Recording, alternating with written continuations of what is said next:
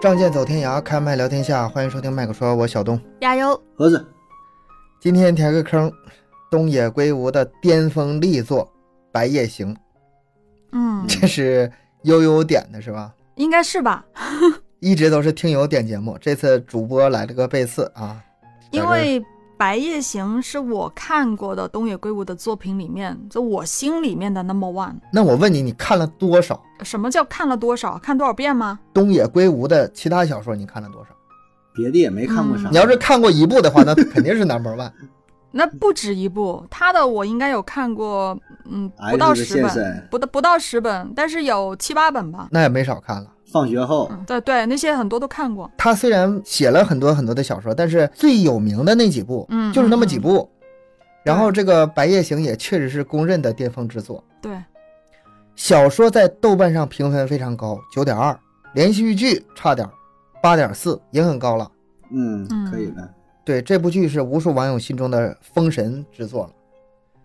电影呢，就是差很多，日本版的是六点九分，韩版的是七点零分，啊，中国版的你知道多少分吗？中中国也有吗三？点 八，中国还没拍出来呢，二零二五年上映，嗯，这个啊可以是期待吗一下啊。易烊千玺和赵今麦，哎，嗯那可以，易烊千玺我还挺挺喜欢的小伙子。是不是可以期待一下？嗯，可以的。但是他这个题材，我感觉拍电影的话，确实难度比较高，很就高，是这个情节把控啊，整个这里边的一些东西太可能复展杂了展这现不个出来。对你短短两个嗯小时，你说一个电影能多长时间是吧？可能还得高度的浓缩，然后里边整个这个逻辑呀、前后的关系啊，还得能够对得上的话，就是它反而可能比电视剧难度更大。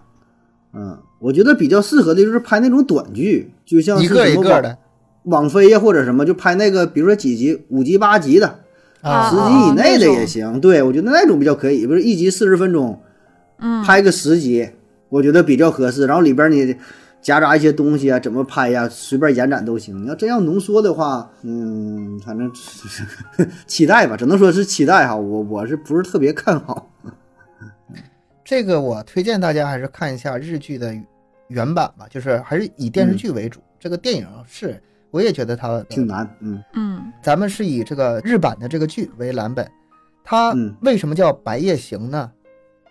我们从一句台词开始来体会一下这部小说名字的由来。我的天空中没有太阳，总是黑夜，但是并不暗，因为有东西代替了太阳。这是那个《白夜行》中的经典语录啊。，这是嗯那个男主嘛？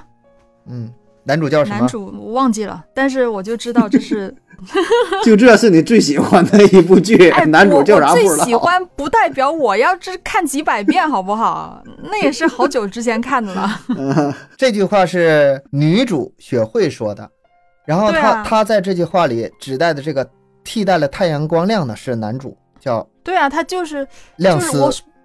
我我表达的就是这个嘛，就是女主说的话，然后她说的就是那个一直默默在她身后的男主啊。这个故事开始的时候，两个人还都是孩子，十一岁，嗯两个人的感情是真挚而又热烈的。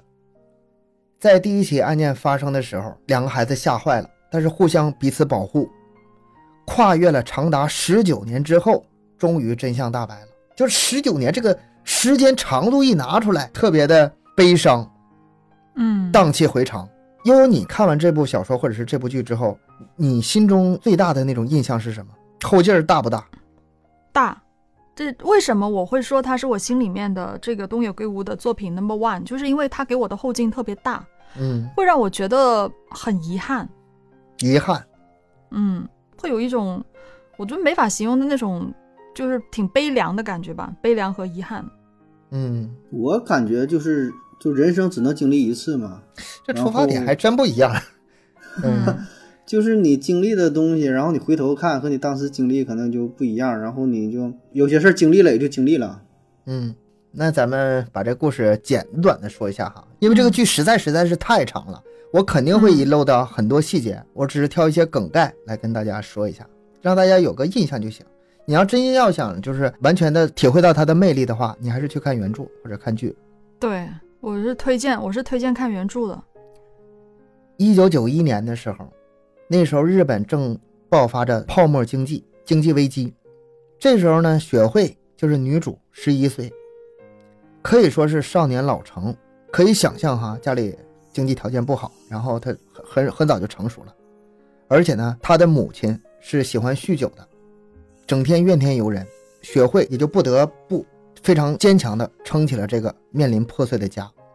她本人是非常好的，天真呐、善良啊，然后性格也好，也不任性，也不做坏事儿。但这日子啊一天比一天过得苦。嗯有这么一天，这个女孩放学回到家的时候，看到一双黑亮的男士皮鞋，茶几上还摆着一个高档蛋糕。这个蛋糕就是代表着一个很高的、很昂贵的一个东西。嗯嗯他们很久没有吃到了。父亲去世之后就再也没吃到过。按理来说，小孩子看到这蛋糕肯定是非常高兴才对啊。但是因为他少年老成，他一看这种情况，觉得不好不，对劲儿，哎，要有事情发生。母亲不给他给他买蛋糕，不可能的，这一定是那个穿黑亮男皮鞋的这个男人给他买的，没啥好事儿。他转身就跑，但是母亲却冲出来，一把把他死死的抓住了。这个女人还满嘴大道理的劝说女儿说：“你为了家着想，我做的这一切都是为了咱俩好。”那嗯听友听到这儿的时候，这个母亲想让这个女人做什么事儿呢？嗯这么说吧，从这天起，雪慧就经常被带到一个黑暗的房间，然后那个穿着黑色皮鞋的男人就会随之而来。嗯十一岁的小女孩，每天就是忍受屈辱，接受这个男人的猥琐、变态。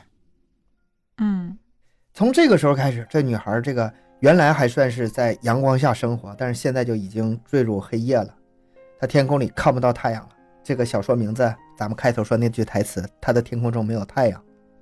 那这时候，她的男主代替太阳那个亮光出现了，谁呢？小男孩，十一岁的小男孩。这个小男孩看起来哈，生活在非常美满的三口之家，但是呢，其实不是这么回事儿。他的母亲和家里的员工偷情，父亲呢对家里的这事儿不管不问，每天就是早出晚归的，不着家。所以说，小男孩的这个家外表看起来很好，但实际上已经是支离破碎了。那么在这样的家庭环境下，这男孩也是非常的孤僻，没有朋友。在这种情况下，两个人相遇了，可以说是两颗孤独的心吧，嗯就这样邂逅了。嗯当时在落日余晖下，这女孩那个侧脸让这小男孩一见钟情啊，太漂亮了。小男孩初恋了，小女孩呢虽然是外表十分冰冷啊，对人也是拒之千里之外的，但是对这个男孩呢，还是心里隐隐有点感动好的。感，嗯当得知这个小女孩喜欢花之后，这个亮司还亲手制作了一个剪纸的雪花，拿剪刀啊，心灵手巧剪了一个雪花，送给了雪慧。雪慧非常感动。听友们注意一下啊，我现在讲的每一个细节在后面可能反复出现，也就是说这个小说你看起来是非常的唯美，嗯包括这个雪花在后面多次出现。这小女孩其实本身也是特别渴望温暖、渴望被爱的。就这样，两颗孤独的心越来越近，当然非常纯洁啊，就是少男少女的非常纯洁的那种心。而且呢，这个小男孩呢非常想牵这个女孩，但是女孩呢又，呃比较，不是这拒绝你女孩没拒绝，女孩挺大方的，但是小男孩吧太害羞，胆子小，不敢。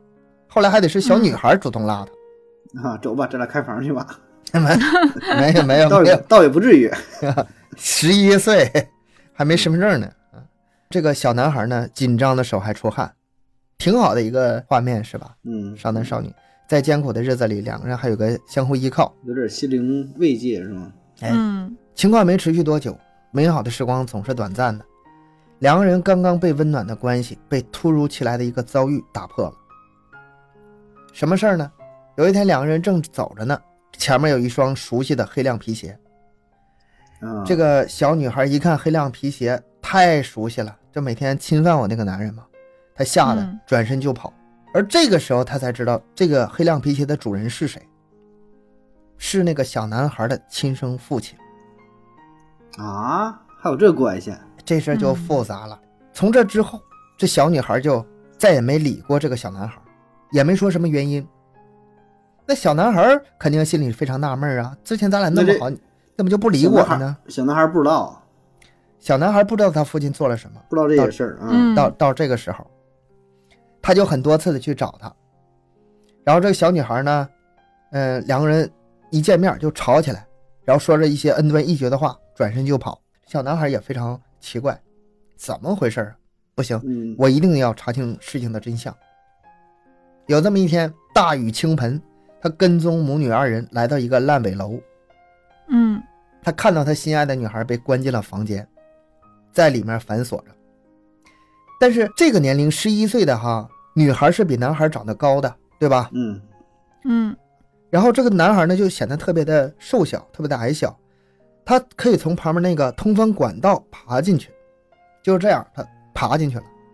结果他就看到了此生难忘的画面，他最心爱的那个女孩面无表情的躺在床上，一丝不挂，十一岁。嗯，一个变态男人像是在摆弄玩具一样扒拉他的脑袋，然后拿照相机拍照。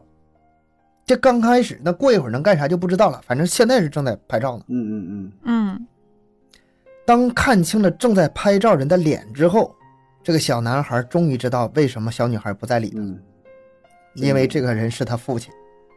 他就上前质问那个男人：“啊，你在干什么呢？”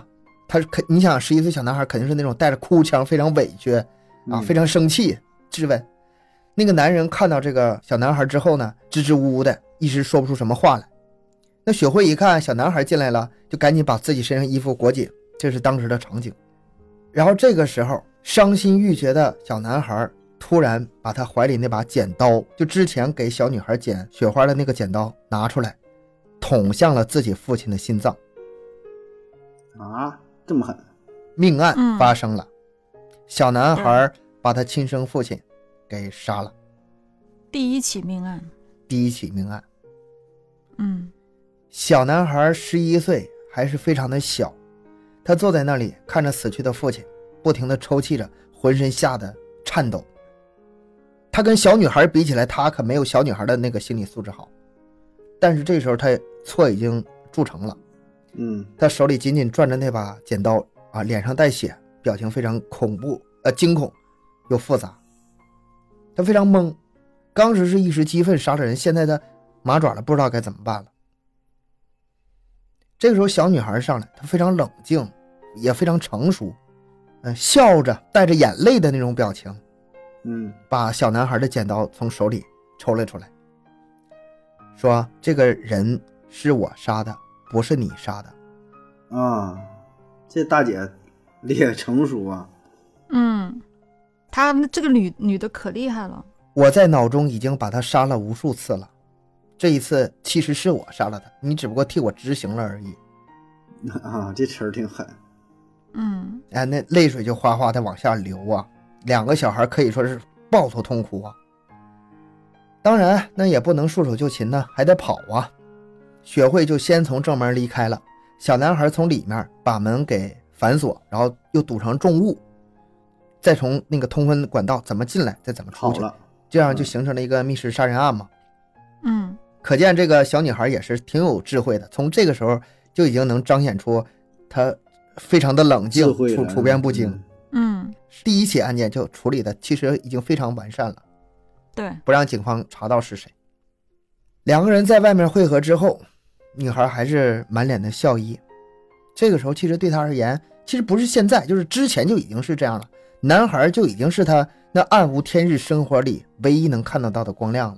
现在男孩在她心目中已经非常重要了，何况刚才还做了这件事儿。现在呢，他们为了避免被抓住，那么以后就不能再联系。他就跟这个男孩交代说：“咱俩从来没有见过面，也没有说过话，就是假装不认识了呗，嗯这件事不能把你牵扯进来，我扛着了。他甚至为了让这个男孩逃跑吧，还跟这个男孩，呃，骗他说以后我会联系你的，你走吧。啊，就这个夜晚，就是两个人长达十九年的犯罪道路的开端。后续还有很多案子呗，是吧？这刚刚开始，嗯，他这个其实跟原著还是很不一样，因为写的方式不一样。你、你你这个主要还是以电嗯剧影的表达，呃对剧对对、嗯，对剧的表达不一样，还是不一样。跟小说小说这这个场景，嗯，就是很多东西它可能都是没有写的那么明确，或者是在后面才会去给你讲。那嗯，啊是就没把这个前面没把扣给解开，你这直接就对是对对把你剧前情面都还是告诉你了是吧？前前面很多都很懵的，你不知道为什么会这样子的。嗯，嗯，看小说的时候会这样，后面才明白哦，原来是如此。两个人不跑了吗？嗯然后这个案子呢也就案发了，尸体是被一个经常在烂尾楼里捉迷藏的小孩子发现了。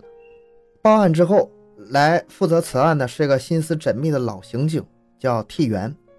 这个替元可以说是这两个小孩的一生之敌，嗯，也是非常重的。要的主角。对，就追了他嗯们一辈子， 追了他们十几年。其实这这个老刑警啊，我看到后来的时候也是非常的，哎呀，唏嘘呀、就是人家这老刑警没有做错，嗯他一直在履行自己的人职家责。破案呢，那正常啊。而且也心里非常有怜悯之心，也不是说那么的铁面无私，他也是在尽着最大的人情在破这个案子。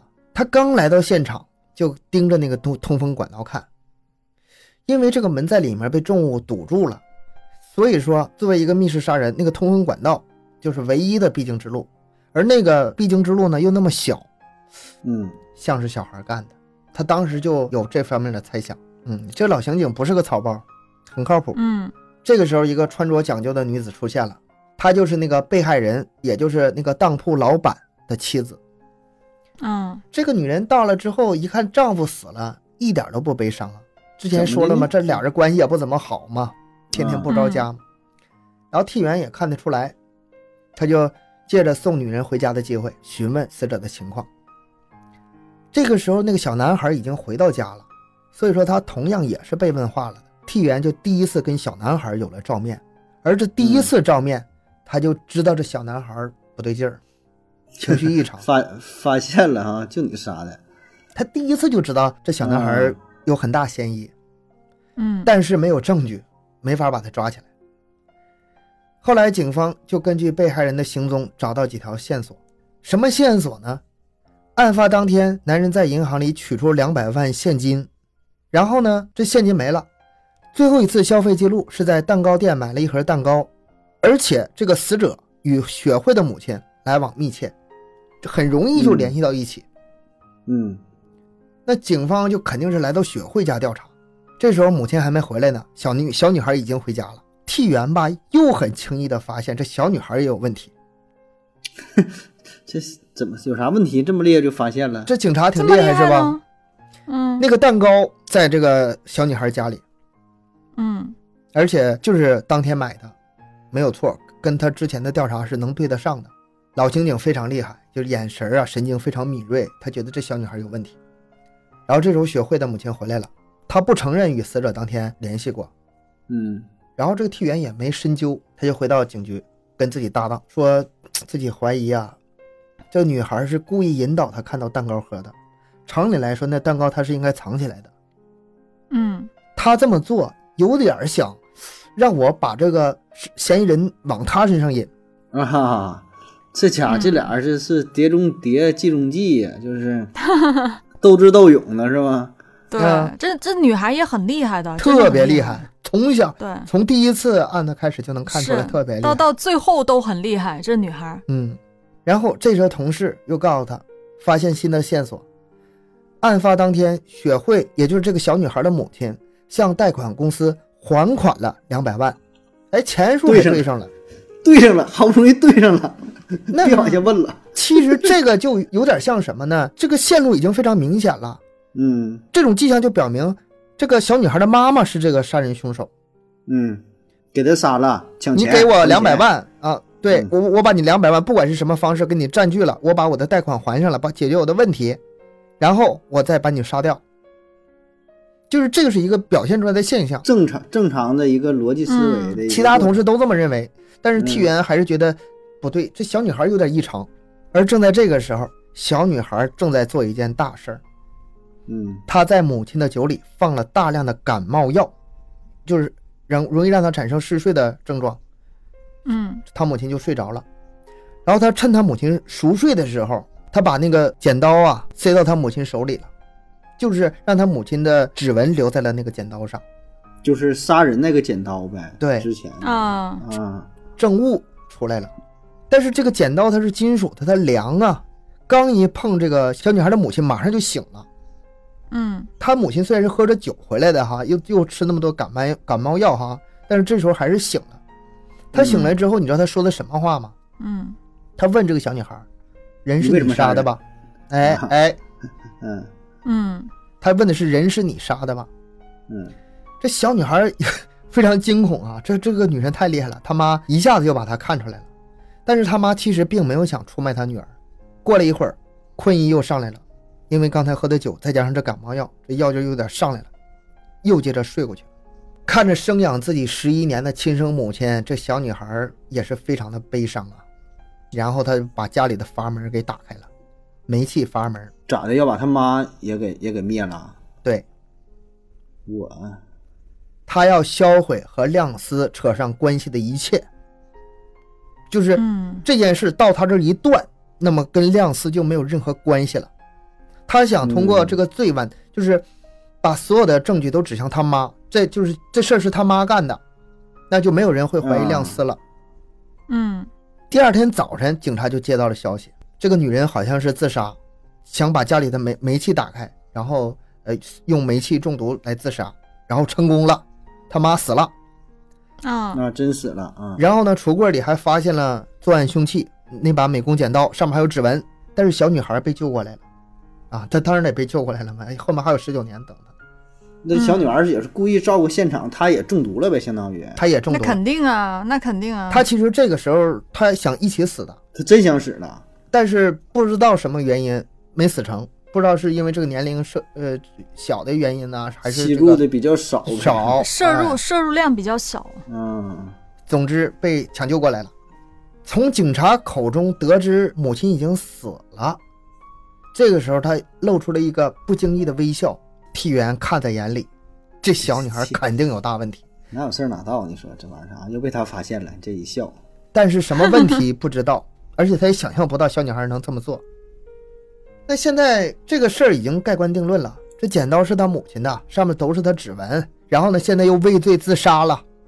嗯这个案子盖棺定论。这边事事情虽然已经了结了，但是生活还得继续啊。周围的人都在议论雪慧，很多人都在背后指指点点。他们不会说这个小女孩是杀人凶手的，他们指点指指点点说的是，这小女孩她妈是杀人凶手，她是杀人犯的女儿。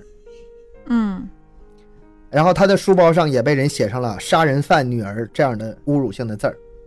被欺那负了他，那他不开始就反社会人格了吗？不得，她不，她还不能解释，你说咋解释？我妈妈其实不是是我杀的，不是我妈杀的，我杀的，我 杀的，我妈都我杀的，你这你们你们别别别误会，事情发展到这儿，你们发现一个什么现象没有？两个小孩儿，小男孩儿杀嗯一父个，杀爹，小女孩一儿个杀弑母。嗯，嗯从此，这两个人一生就开始被这痛苦和绝望压抑着。你这这是不是按那个古希腊神话写的呀？就是 以前那什么希腊神话，什么宙斯啊，什么那里边的带着什么原罪哈、杀父弑母啊，什么又嗯有乱可伦，能那有什么是我跟那个有点儿，有点儿有点儿借鉴，可能还可能是有点这个影响吧，哎就是背负着对嗯背负着这个罪名啊，带着这种身份，然后也注定了一生的结局吧，是吧？就是小小年龄，一个杀父，一个杀母，这事儿没完，你再往后听全能照应上。嗯学会非常坚强，他离开这个城市，开始新的生活。他临走之前呢，把那把剪刀又要回来了。我不我不明白他为什么能把这个证物要回来啊，但是对他啊，要回这来是了。政务吗？那个老刑警当然有疑问了，然后他就笑着说：“啊，这是妈妈留给自己的遗物，想留一段回忆。你那案子不是结了吗？那也没啥用了吧，还给我吧，那反正就还给他了。嗯这亮司发现雪慧走了，不在这个城市了，就到两人经常见面的图书馆。他俩之间有默契啊，有约定啊，嗯在一本雪慧最爱的小说里面看到了小女孩留给他的信。嗯，在外人眼里，亮司是被害人的儿子，雪慧是杀人犯的女儿。那么他们俩如果有这个联系的话，任谁都会起怀疑。对，肯定是不正常了。所以说他特别珍惜亮司，因为这个男孩是他心中太阳嘛，是他黑暗世界里唯一光亮嘛。所以说，为了让亮司彻底摆脱嫌疑，两个人再也不能见面了。小女孩决定在心里也跟他这个说明白了。嗯，诀别了呗。嗯，小男孩看了信之后，拼命的奔跑。可以想象啊，如果是电视剧的话，在跑的过程中，两人的美好的回忆就开始在脑中浮现了。嗯嗯，就在雪慧即将上车的时候，亮司一把把她抓住了。这个时候，她全身因为跑嘛，汗水已经浸透了，然后呢，腿上、胳膊上就是都是摔倒留下的伤痕。就这是他想的还是真的？真实情况下，他找到这个女孩了。这男孩就大声的向女孩表白：“你才是我的太阳，我绝不会丢下你一个人逃走的。”可以想象两个人痛哭流涕啊！小女孩也是非常感动，但是理智还是战胜了情感。这个小女孩用手向前指了一个方向，那个意思就是说，你往那儿走，不要回头。啊，亮司就拿着剪刀，把那封离别信剪成了一个太阳，送给了雪慧，寓意着这个太阳代表自己照亮雪慧的黑夜。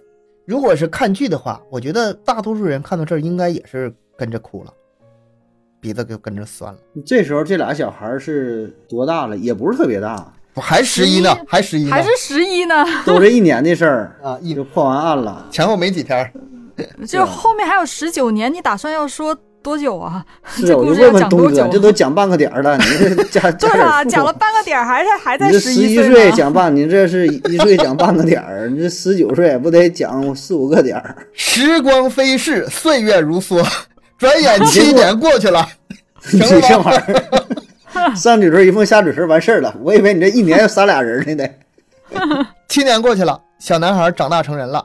这七年里，这亮司经常会守候在站台，孤独地看着过往的电车。其实他还不是空等，因为这个电车上实际上是有人的。小女孩经常在这个电车上能看到他，两个人就这么看一眼，谁也不说啊，话。就亮司没走，还在这个城市待着。哎，那小女孩是在别的城市，有时候对一路过，这俩人眼神一对，嗯，我这太玄乎了，他怎么知道什么时候他会在这里出现呢？这里肯定有很多细节了。这个因为我也没有看原嗯著，我不知道细节什么 样，但是有这么个事儿。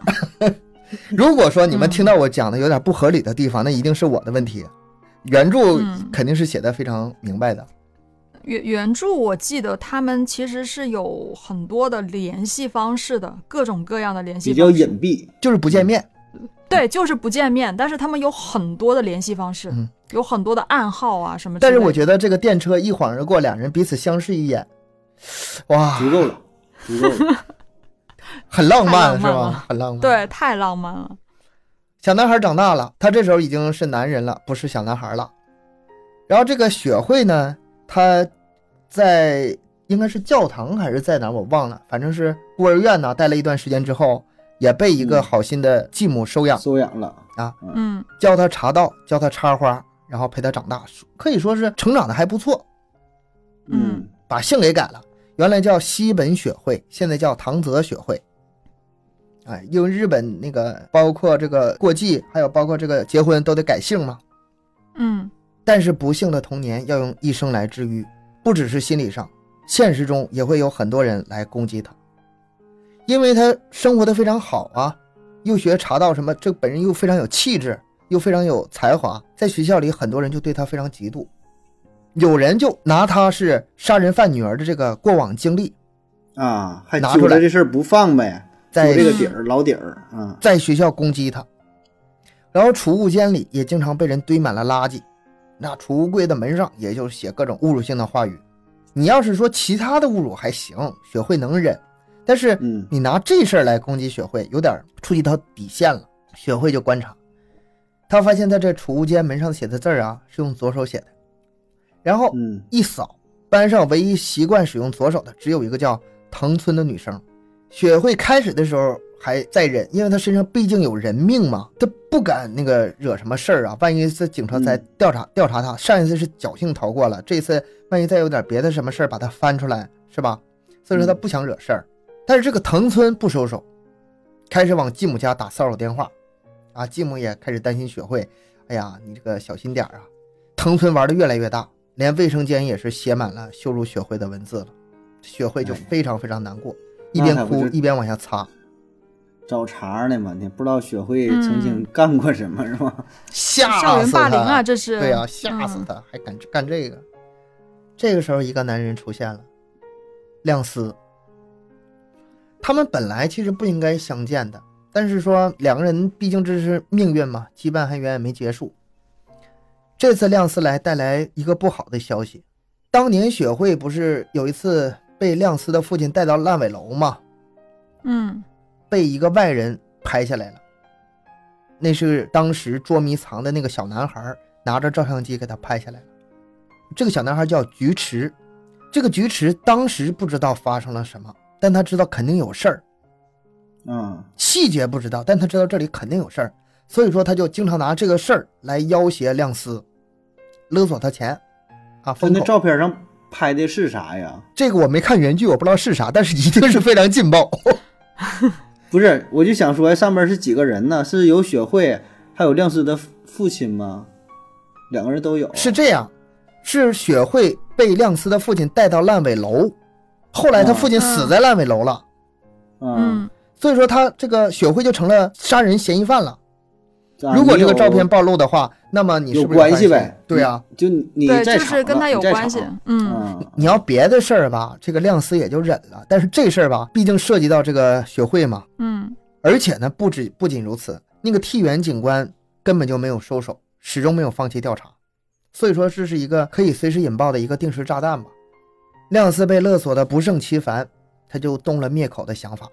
他找到雪慧，跟他说：“啊我想把这个菊池啊杀掉之后再自杀，我想通过这种方式偿还我们父子俩欠你的债。”雪慧非常悲愤，然后大哭着对亮司喊：“你知道为什么我这七年来装作和你不认识吗？不就是不想让你爱着牵扯你进来吗？嗯他其实思路非常清晰的，他是希望以后和亮司可以幸福生活在一起的，但是有个前提，他需要熬过案件的时速有效期十五年。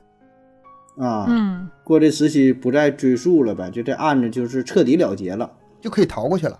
嗯，他有憧憬的未来，他想十五年之后，啊，就算是所所有的这个证据出现，也没有事儿了，他跟亮司可以生活在一起了。嗯不所以再说他追是究了。嗯对然后两个人就一起商量。后来他们商量了一个一箭双雕的办法，又解决藤村，又解决菊池。首先呢，他写一封情书啊，放在了这个藤村的储物柜里。亮司呢，则偷走了菊池的帽子，然后还给菊池一张很难买的电影票，让菊池看电影去。那边菊池自己去看电影去了，这边呢，藤村一看到，哎呀，有人给他写情书，然后还约他，非常兴奋。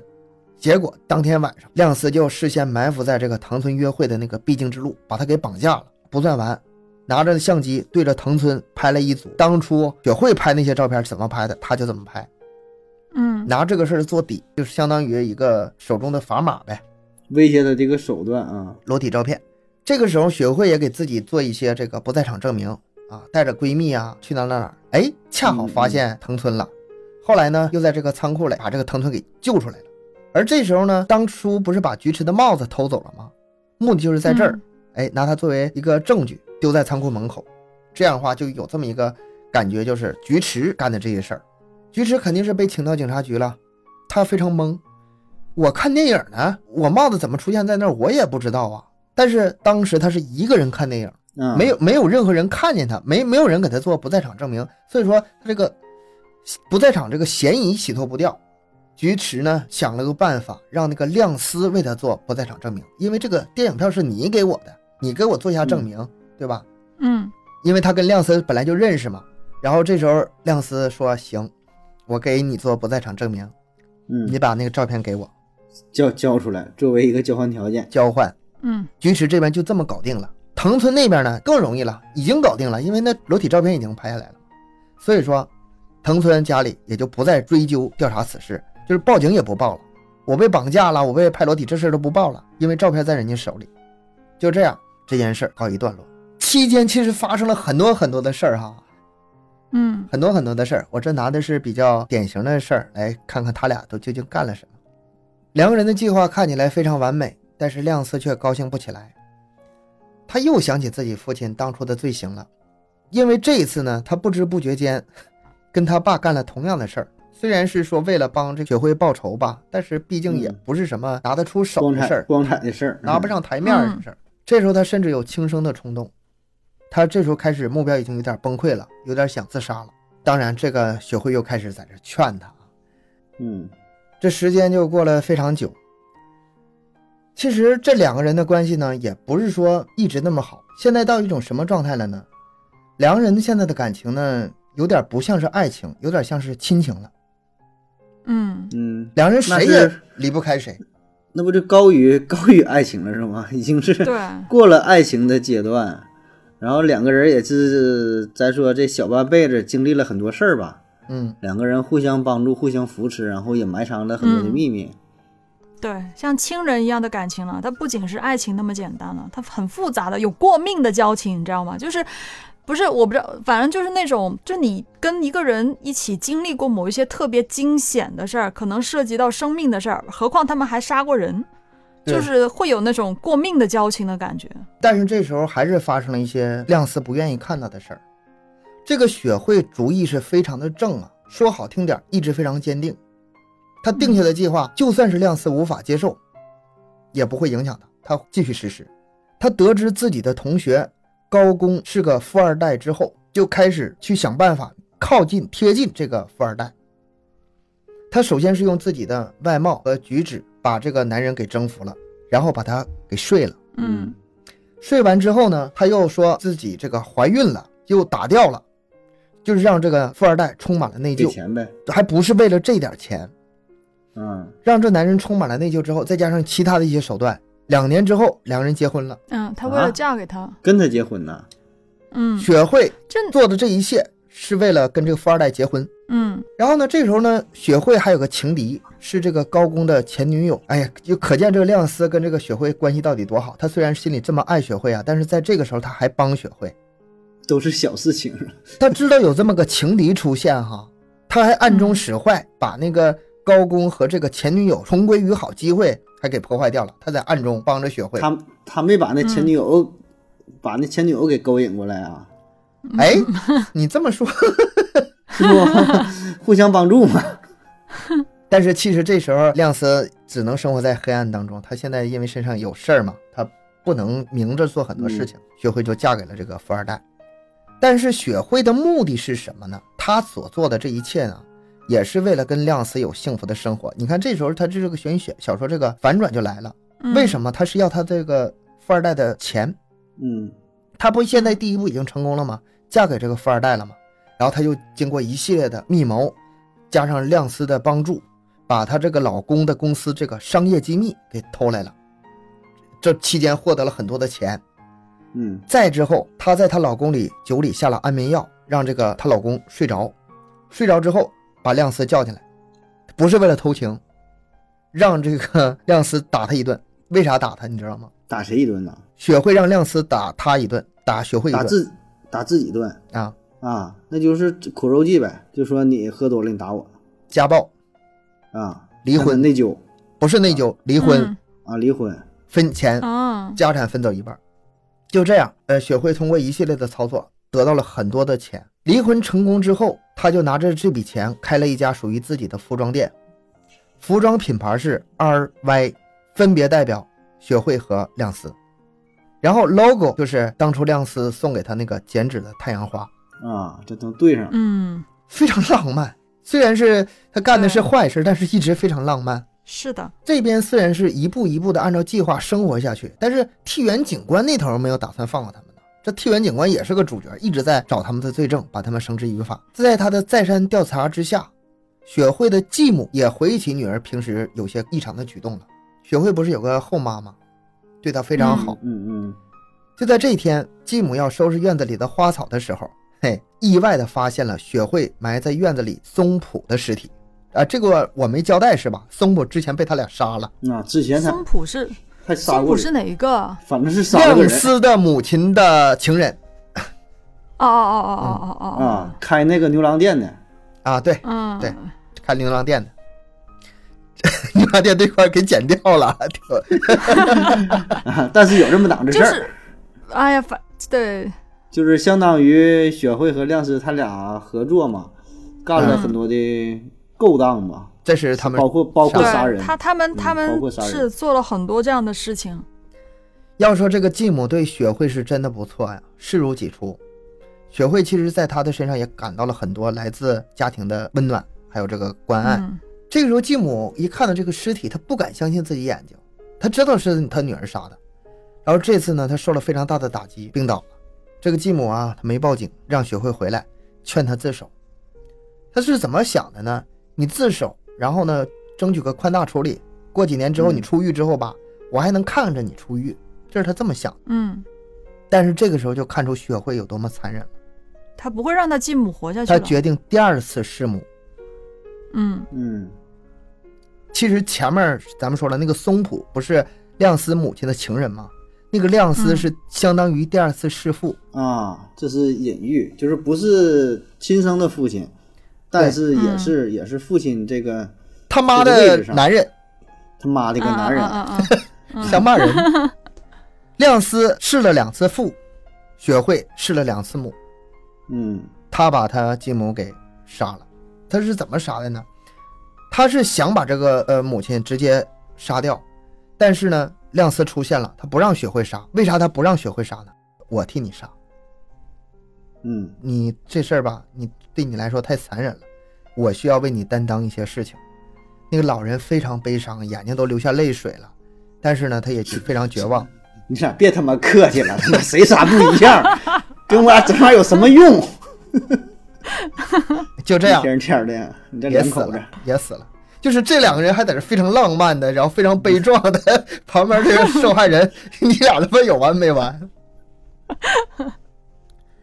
这时候，在亮司的脑子里只有一个想法，就是阻碍他俩幸福的人必须全都消失。 嗯现在这个继母死了，能阻止两个人幸福的只有最后一个人了，那个老刑警嗯，替人替缘儿，亮司现在也是有点急眼了，这你追我们这么久，不行，我还是主动一点，我上门去找你吧。他就潜偷偷潜到这个老刑警的家里，他在马桶里面倒入了致命的毒药，就是只要有人打开这个马桶，那就是中毒身亡。但是当亮司做好了布置，准备离开的时候，他突然发现桌子上有个遗像，谁的呀？亮司的母亲。嗯亮司的母亲前一阵自杀了，这个老刑警家里怎么有他母亲的遗像呢？因为这个老刑警不是一直在追查两个人的案子嘛，所以说跟他俩有关系的人，这个替员一直都是非常密切关注着。当初亮司母亲在经过多次的这个调查之后，发现了很多秘密，知道这个当初这个亮司把他父亲杀了，但是他也不能说，后来也是自杀。这时候这老刑警，你看，哎呀，在我的调查之下，哎呀，这么多悲剧发生，这个老女人也自杀了，她非常的自责，她有一种愧疚感，所以说家里有这么一个遗像。除此之外，亮司又发现一个笔记本，笔记本，你想啊，我去嗯一直追查我的警察家里，发现了一个笔记本，那个笔记本上的名字是雪慧和亮司。嗯那他就就表示已经发现了这个事儿了呗。他心头一紧，就打开看看。他之前不知道，他之前一直以为自己跟雪慧做的所有事情，这老刑警都不知道，查不以到为。隐藏的很好，但是他这一打开，让他吃惊不已，明白了，日记呀、自己的一生全在里头。嗯不光是这十十几年来两个人犯下的这些罪，这老刑警其实都知道，而且他俩所有的痛苦的生活、悲痛的遭遇，这老都刑明警白也都知道。嗯老刑警最开始只是想把犯人绳之以法，但是他慢慢的也开始了解了这两个孩子哈，真的是苦啊，也是渴望光明，渴望救赎，所以他非常矛盾。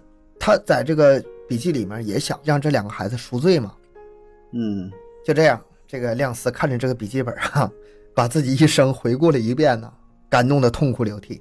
这个时候，老刑警回来了，老刑警回来了，本能的反应，他就向老刑警扑过去，用刀刺向这个老刑警。为什么呢？他不是很感动，为什么还要刺呢？因为他这不是自己的事儿，嗯这里有雪慧的事儿，我杀掉老刑警也是为了保护雪慧嘛，我这刀必须得刺出去。但是刺出去之后，他犹豫了，没有刺枪要害，而是偏了一点儿。就这样，老刑警没有被刺到，啊，没死，他爬起来嗯跑了。爬起来跑之前，跟这老刑警说一句话：“别打开马桶。”啊，哦，纠葛呀，这个这个感情啊，这这是嗯，明线呐、暗线呐、我觉得这个听友如果说看到这里的时候，一定也会百感交集的，不是简单的什么黑与白很啊、复杂，嗯，是与非这点事儿。就是突然有个人懂他了嗯嘛，他还是挺感激的，就觉得自己挺艰难的，这辈子没人理解是吧？就跟这个学会呀、俩对啊人啊，苦命相就连觉的，得两个人这个世界上啊，除了雪会了解亮司之外，最了解亮司的就是这个老刑警，对吧？嗯咱们说到这个故事的最后，中间我又略掉了很多。又过了几年，到了两千零五年，这个时候距离最初的案发已经过去十四年了。按照最初的想法，再过一年，他们那个嗯？啊，最初的那个犯罪时效就过了。但是这事儿其实已经早就不成立了，因为他们后面又杀人了。对啊，他们后面杀了好多人啊，这个就是停不下来，当初想的已经无法实现了。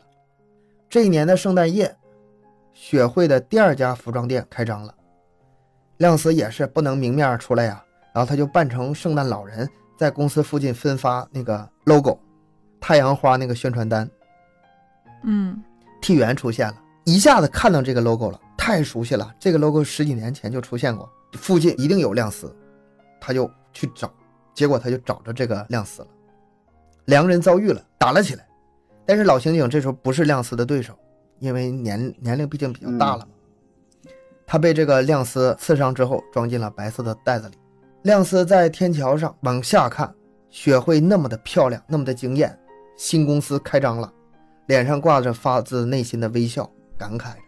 这个时候，替员却突然从袋子里逃脱出来，有点带着哭腔，对着亮司细数两个人十多年来的种种罪行，说的非常真诚，然后还哭着展开双臂，说：“亮司，你自首吧，嗯赎罪吧。”哎，他这时候手上还拿着那把剪刀呢。但是这个时候，亮司却突然夺过那把剪刀，调转方向，刺向了自己的心脏。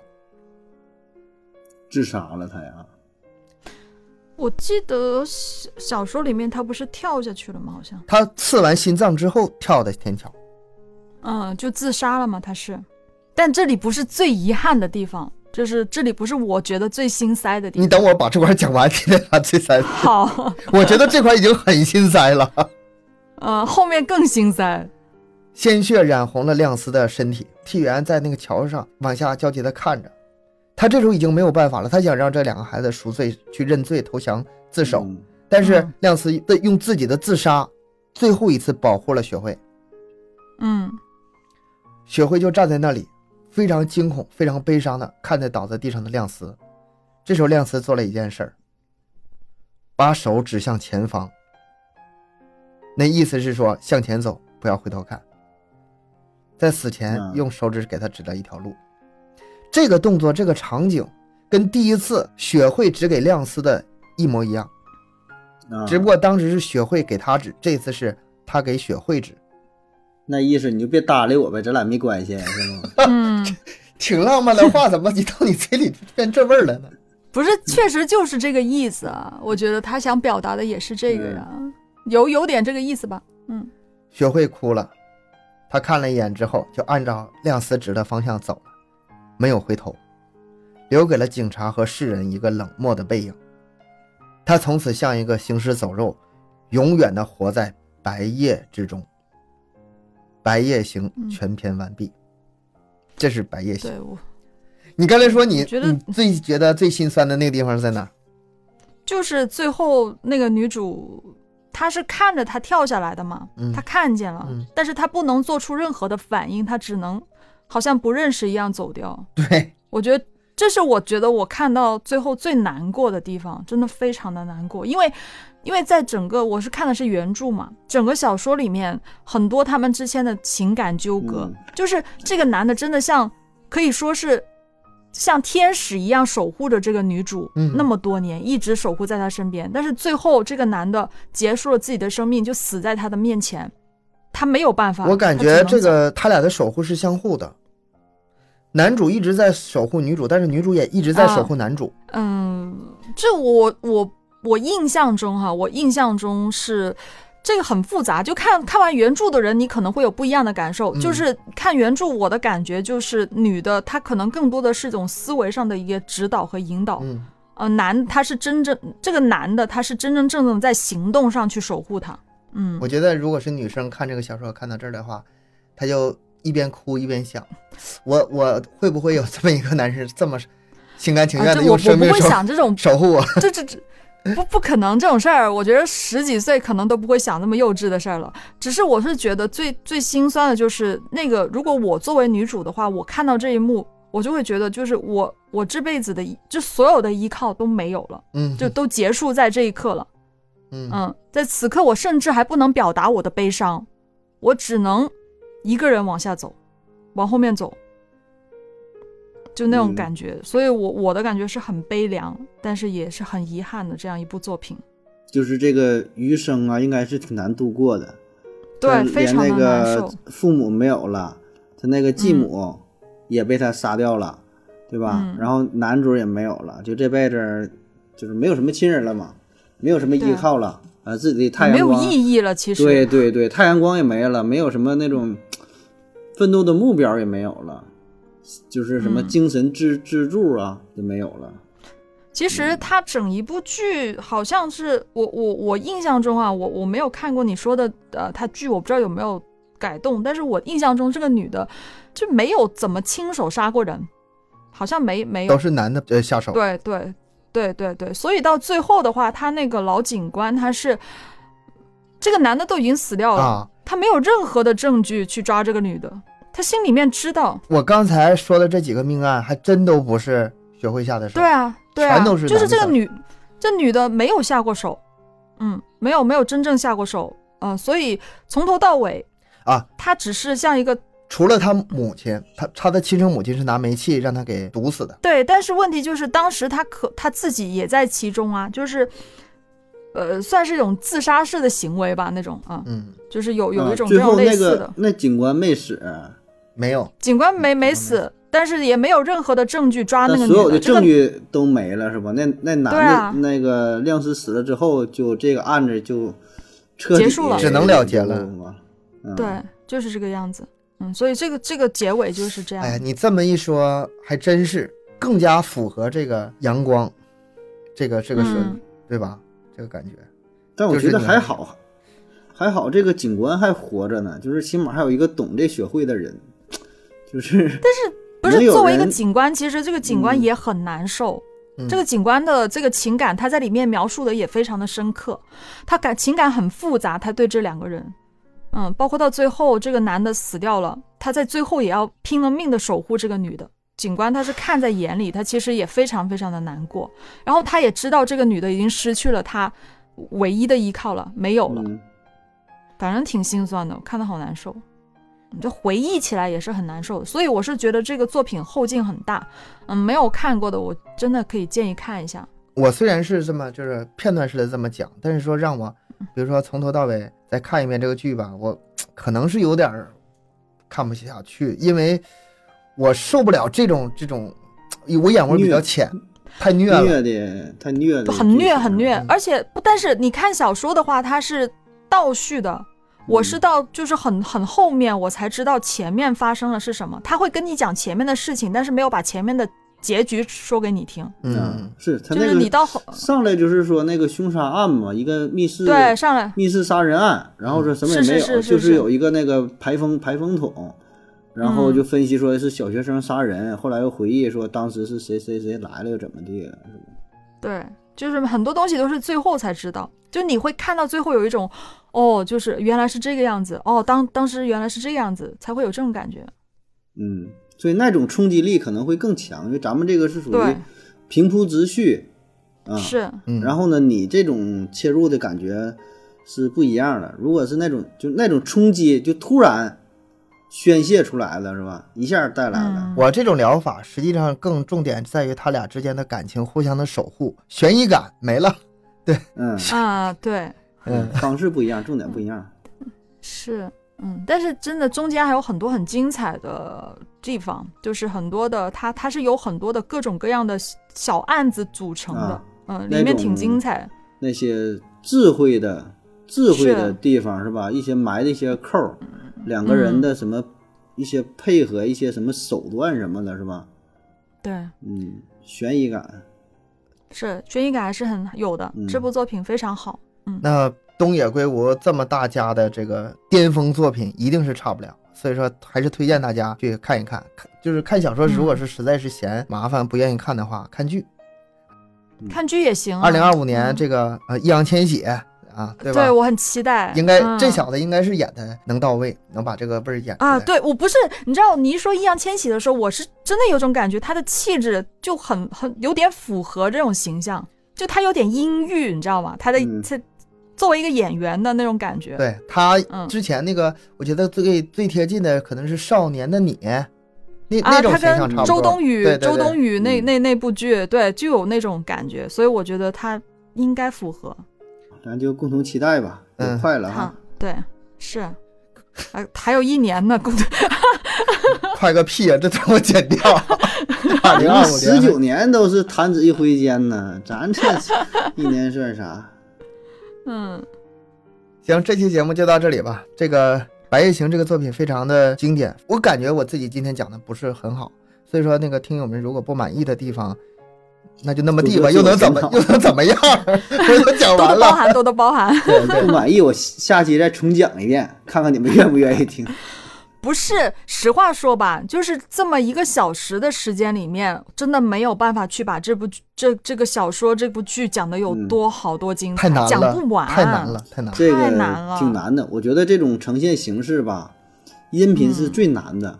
嗯啊，对，就是小说文字形式和视频的形式吧，还好，他们有表现的不同的表现特点。音频呢，音频有音频的特点，但是音频这个要求还是 比较高吧，可能咱也是嗯，挺难驾驭，特别是这种形式，悬疑形式挺难对驾驭。我，我不是今天不是肯定是这个，反正我对自己这个讲述是不吧满意，没有把这个我觉得最好的地方表达出来，这个还是哎呀意犹未 尽吧。